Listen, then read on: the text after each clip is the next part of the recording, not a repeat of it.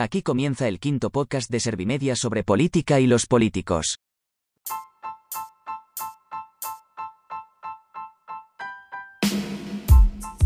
Te presento a nuestro Pablo Iglesias. Es el director de información de esta agencia de noticias. Se llama prácticamente igual que el líder de Podemos y nació el mismo año. Pese a tanta coincidencia, ambos tienen profesiones y apariencias distintas. Porque uno es el político y otro el periodista. Uno lleva coleta y el nuestro no. Hoy nuestro Pablo Iglesias habla de la justicia. Porque en lo más alto del Poder Judicial existe una crisis política que dura ya dos años y medio. Vamos a explicar el motivo y el origen de este problema con los expertos de Servimedia. Bienvenidos al quinto podcast de Servimedia sobre política y los políticos. Hoy nos preguntamos si existe separación de poderes en España ¿Y qué grado de independencia tienen los jueces? Porque en lo más alto del Poder Judicial existe ahora mismo una crisis política que dura ya dos años y medio. El Consejo General del Poder Judicial es el máximo órgano de dirección de los jueces. Es el Sanedrín que nombra magistrados y reparte tareas o plazas vacantes. Sus integrantes finalizaron mandato en diciembre de 2018, pero casi dos años y medio después, el CGPJ sigue sin renovarse.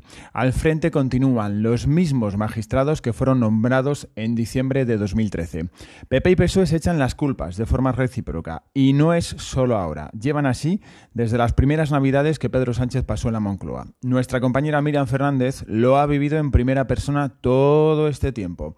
Así que creo que tú puedes resumirnos cuáles han sido los tira y afloja. Hola Miriam. Hola Pablo, el Gobierno y el PP llevan dos años tirándose los trastos a la cabeza y ya van tres momentos en los que las negociaciones han saltado por los aires. El primero, noviembre de 2018, cuando se filtró que Manuel Marchena era el elegido para presidir el Consejo y también un WhatsApp del entonces portavoz del PP, Ignacio Cosidó, jactándose de que su partido controlaría por detrás la sala de lo penal del Supremo. El segundo, agosto de 2020, cuando los contactos fructificaron en un acuerdo al 99%, en palabras de Sánchez. El PP alegó que dejó de negociar por Podemos y el PSOE lo tachó de excusa peregrina. Coincidió con las proclamas de Podemos contra la monarquía tras anunciarse la salida del rey emérito de España y con el cese de Cayetana Álvarez de Toledo como portavoz del PP. El tercero, Febrero de 2021. El pacto parecía inminente, los implicados mostraban más optimismo que nunca, pero de nuevo encalló la negociación al encontrar su principal escollo en el juez José Ricardo de Prada, quien sentó a Mariano Rajoy como testigo en el juicio de la Gürtel. Para el PP, querer meterle por el turno de juristas rayaba el fraude de ley. Es cierto que en febrero parecía que podía haber acuerdo tras las elecciones autonómicas en Cataluña, pero poco después llegó la moción de censura del PSOE y Ciudadanos en Murcia. Y el tablero político estalló por los aires. Ayuso adelantó los comicios en Madrid y otra vez campaña electoral. Lo que me pregunto, Miriam, es si después del 4 de mayo será posible un acuerdo y si durante estos meses han seguido negociando.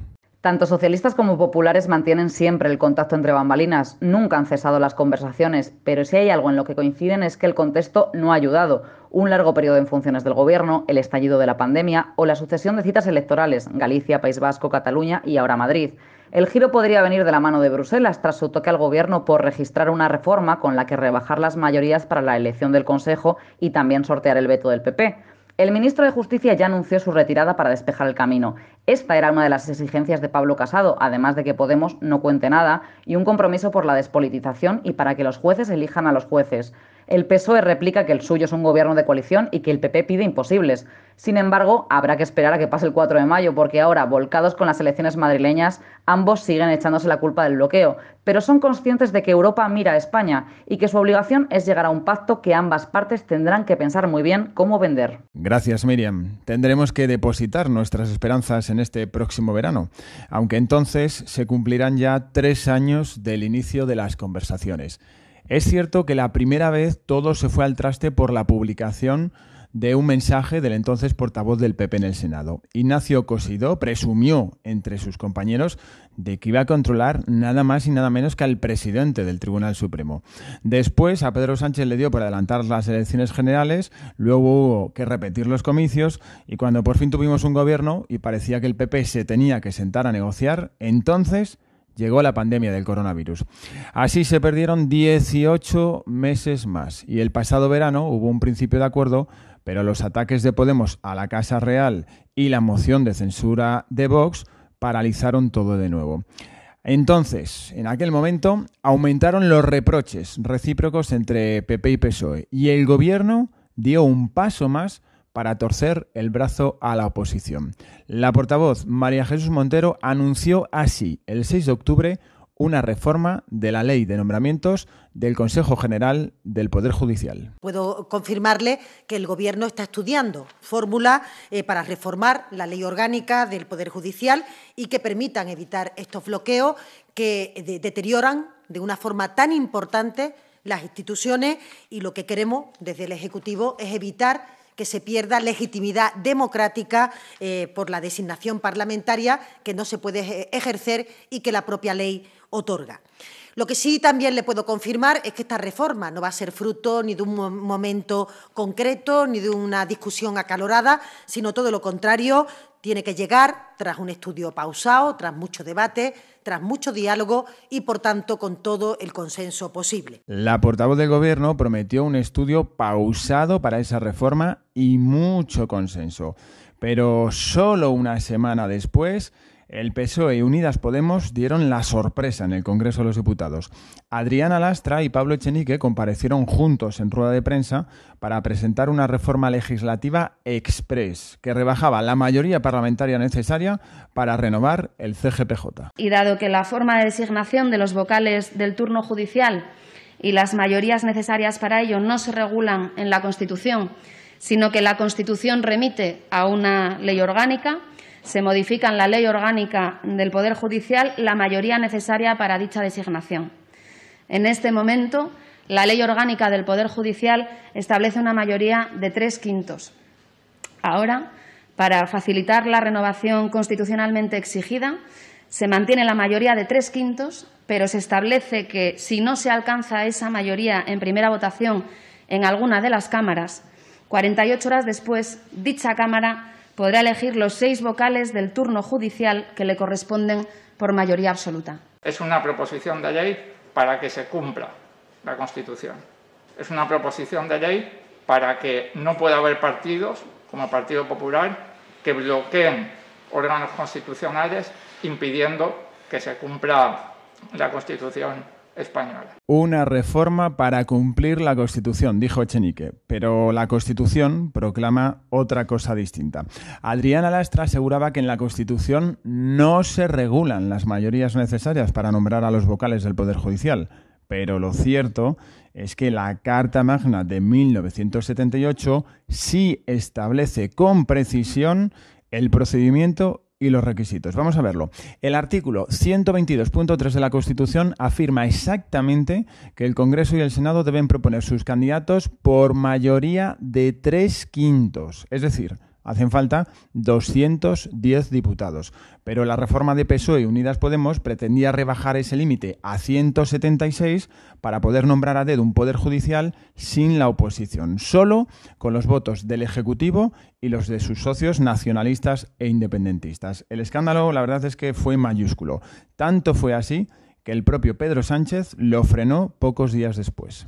Le anuncio que por nuestra parte vamos a detener el reloj de la reforma del Consejo General del Poder Judicial para poder llegar a un acuerdo con ustedes.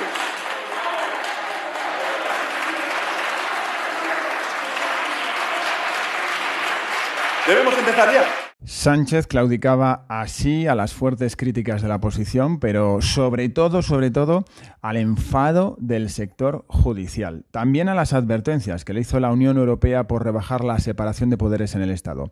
Hay un detalle curioso y la verdad es que de lo más revelador. Hemos escuchado, a través de María Jesús Montero, que fue el gobierno quien anunció esa reforma, pero luego no la elaboró ni presentó la Moncloa. Dejó que lo hicieran los grupos parlamentarios de PSOE y Unidas Podemos en el Congreso. Fue un atajo muy bien pensado y sustentado sobre dos motivos claros. Primero, el Ejecutivo sabía que eliminar la mayoría cualificada para esos nombramientos quebrantaba la Constitución y por tanto no podía cometer semejante atropello. Segundo, al hacerlo en el Parlamento evitaba pedir informes previos al Consejo de Estado y al propio Poder Judicial que le habrían avisado a Moncloa y habrían plasmado por escrito que su pretensión era inconstitucional. Luego fue una estrategia política que Sánchez detuvo cuando se le volvió en contra y el ministro de Justicia lo ha sepultado hace muy pocos días. El presidente del Gobierno ya dijo hace unos meses que esa propuesta quedaba congelada, pero evidentemente ha habido revuelo y como tenemos el foco puesto donde lo tenemos, si eso ayuda a que nos centremos en la idea de la eficiencia, ahí estamos. Y eso es lo que le transmití ayer, lo que le transmití ayer a la vicepresidenta de la Comisión Europea, ¿no?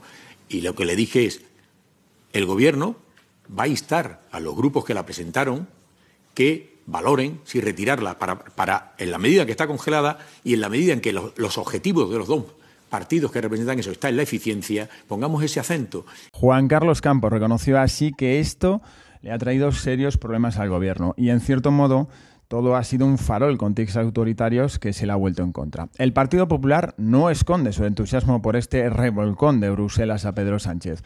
Pablo Casado sostiene que él no ha cambiado de criterio, pero mientras tanto, ojo, se beneficia indirectamente de tener un poder judicial de mayoría conservadora que se nombró cuando Mariano Rajoy tenía mayoría absoluta. Y la tercera vez que hemos intentado negociarlo ha pasado exactamente lo mismo. Nos hemos sentado con el presupuesto de que iban a aprobar una ley para reforzar la independencia judicial y en el último momento propusieron a un juez que quería entrar por el turno de juristas y a una política en ejercicio que quería entrar al Consejo General del Poder Judicial y nos volvimos a levantar y me volveré a levantar las veces que hagan falta, pero la culpa es de Sánchez. Yo no he cambiado en dos años y medio. Y digo hoy que si Sánchez acepta reforzar la independencia judicial y reforzar la separación de poderes y cumplir con la Constitución española, con el Consejo de Europa y la Comisión de Venecia, mañana mismo se puede renovar el Consejo General del Poder Judicial. Pero no vamos a salir de nuestra exigencia de que los jueces elijan a los jueces, como marca la Constitución, como marca Europa y como debería recordar el señor Sánchez que él dijo en campaña electoral. Estas críticas que hemos escuchado de la oposición no han sido realmente las determinantes. Las más importantes y las que han jugado un papel clave han sido las de las asociaciones de jueces. Nos lo puede contar a la perfección José María Rivas. Ya sabéis que es nuestro jefe nacional y además especialista en temas del Ministerio de Justicia. Hola Rivas. Hola Pablo. Efectivamente, el anuncio que este martes, 20 de abril, realizó el ministro de Justicia Juan Carlos Campos respecto a que el gobierno desiste de reducir las mayorías parlamentarias para renovar el CGPJ es la consecuencia de poco menos de un mes de cartas y reuniones entre bambalinas. En este juicio rápido, podría decirse, han tenido un papel decisivo tres asociaciones judiciales. Se trata de la Asociación Profesional de la Magistratura, la Asociación Judicial Francisco de Vitoria y el Foro Judicial Independiente. Se verá que no figura entre ellas Jueces para la Democracia, que ha sido tradicionalmente cantera de ministros del PSOE. Pues bien, las tres asociaciones citadas enviaron a primeros de abril una carta a la Unión Europea para alertar de lo que consideraban que estaba ocurriendo en España con el CGPJ. Se quejaban en concreto de una reforma que ya ha sido aprobada, que es la de impedir que el CGPJ haga nombramientos de magistrados para altos tribunales cuando ha expirado su mandato y está en funciones. Sin embargo, estos jueces daban también la voz de alarma sobre la otra reforma que PSOE y Podemos dijeron haber congelado de momento, referida a cambiar las mayorías parlamentarias para elegir a gran parte de los vocales del CGPJ. La consecuencia final sería que el PP ya no sería necesario para la renovación. La alerta de estas tres asociaciones fue trasladada este pasado lunes por la Unión Europea al ministro de Justicia, quien prometía a Bruselas que el gobierno desistiría de este cambio legal. Se abre así una etapa en la que el ministro Campo aspira a negociar con el PP no solo los nombres del nuevo Consejo, sino quizás la introducción de algunos cambios que hagan algo más independiente este órgano, siempre con el permiso de Podemos. Gracias, Rivas. Menudo panorama que nos queda. Así que hemos vivido meses perdidos de tiros y afloja entre gobierno y oposición y ahora tienen que volver a la casilla de salida y empezar a negociar de nuevo para lograr un acuerdo que permita renovar el Consejo General del Poder Judicial. Recordemos que sus integrantes llevan dos años y medio de más en el cargo, es decir, han superado el mandato para el que fueron elegidos y han cumplido medio mandato más. La ley exige su renovación y ellos lo reclaman desde el verano de 2018, pero el PP no tiene prisa porque la composición actual le beneficia y el PSOE quiere aprovechar su mayoría actual para nombrar un CGPJ más afín. Mientras tanto, pierde la justicia, pierde la separación de poderes y pierde la imagen democrática de España. Hasta aquí la información y el análisis de este podcast sobre la política y los políticos. Pero todavía no hemos terminado. Faltan las 10 claves de Servimedia sobre la renovación del Poder Judicial. Primera clave. El bochorno va camino de tres años. El CGPJ puso en marcha su renovación en el verano de 2018, pero PSOE y PP han sido incapaces de ponerse de acuerdo en todo este tiempo. La imagen de la justicia se ha erosionado, también la de los partidos que se echan las culpas de la falta de consenso. Segunda clave. El Partido Popular no tiene prisa. El sistema de elección con una mayoría de tres quintos obliga a contar con el PP de Pablo Casado. Esto le permite vetar a candidatos de PSOE y Podemos que no le gustan, pero también le da tranquilidad porque el CGPJ actual fue nombrado en 2013 con la mayoría conservadora que entonces tenía Mariano Rajoy. Tercera clave. El PSOE cree que ha llegado su turno de influir en el Poder Judicial. Desde que Pedro Sánchez ganó las generales de 2019, no ha parado de repetir que el CGPJ debe tener ahora una mayoría de izquierdas. Quiere aplicar así el principio de alternancia que ha predominado en democracia. Y entre ellos incluye al juez que le obligó a Rajoy a declarar en el juicio del caso Gürtel. Cuarta clave. Podemos también quiere meter mano. El partido de Pablo Iglesias reclama su cuota de poder en el Poder Judicial. Es el cuarto partido del Congreso de los Diputados, pero sobre todo es el socio de la coalición de gobierno de Pedro Sánchez. Así que su pretensión es colocar a Victoria Rosell, la jueza que fichó por su partido en 2015 y que ahora ejerce como delegada del gobierno para la violencia de género. Quinta clave. Los socios del gobierno esperan favores. El futuro del Poder Judicial también importa a los partidos nacionalistas e independentistas, que esperan que la nueva mayoría progresista coloque magistrados de su cuerda en puestos clave. Recordemos que los partidos catalanes aspiran a retomar su proceso separatista en los próximos años. Sexta clave. La reforma del gobierno no era muy constitucional. La Carta Magna obliga a nombrar el CGPJ con una mayoría de tres quintos, así que la reforma que registraron en el Congreso PSOE y Unidas Podemos vulneraba esa norma. No es casualidad que lo hicieran ellos y no el Gobierno, que no podía permitirse asumir la responsabilidad de esa triquiñuela. Séptima clave. Bruselas ha parado los pies al Ejecutivo. El ministro de Justicia ha reconocido expresamente el revuelo que la reforma ha provocado en Europa por constreñir el principio democrático de separación de poderes. La Moncloa ha mantenido el pulso seis meses, pero al final ha tenido que desistir tras las advertencias comunitarias. Octava clave.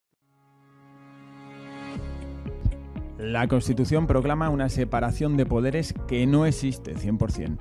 Montesquieu proclamó que el Ejecutivo, Legislativo y Judicial deben ser independientes en un Estado libre, pero en España al Ejecutivo le nombra el Legislativo y el Ejecutivo pretendía ahora cambiar la ley para nombrar a dedo al Judicial. Eso no va a cambiar, pero aún son los políticos los que nombran a los gobernantes de los jueces y el CGPJ debería ser más independiente. Novena clave. Los jueces sí son independientes. Una cosa es que al Poder Judicial le nombren los políticos y otra muy distinta, que los políticos influyan en el día a día sobre los jueces que imparten justicia. Cada juez ejerce su labor con plena autonomía e independencia y esa es una de las mayores garantías de nuestro Estado de Derecho. Así que hay que mantenerla y sobre todo protegerla. Décima clave. La justicia funciona a pesar de todo. Dos años y medio de bochorno político sobre el Poder Judicial no han frenado la acción de la justicia.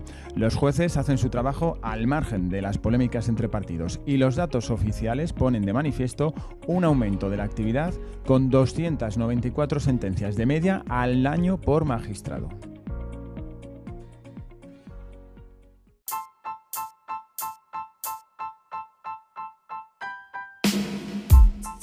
¿Te ha gustado nuestro podcast sobre política y los políticos? Pásalo a tus amigos, familiares y compañeros. Suscríbete a nuestro canal y compártelo en tus redes sociales. Hablar de política no tiene que ser aburrido. Al fin y al cabo, lo que hacen los políticos nos afecta a todos. Y nosotros somos los que elegimos a los políticos. Espero que con este podcast te hayas entretenido y hayas aprendido. Seguramente te habrás dado cuenta de que soy una inteligencia artificial. He fichado por el fantástico equipo de Servimedia para elaborar estos podcasts y acercarte la información de actualidad y su análisis de una manera atractiva. Poco a poco iré mejorando. Gracias por escucharnos, y gracias por confiar en la solvencia y el rigor de Servimedia. Servimedia, líder en información social.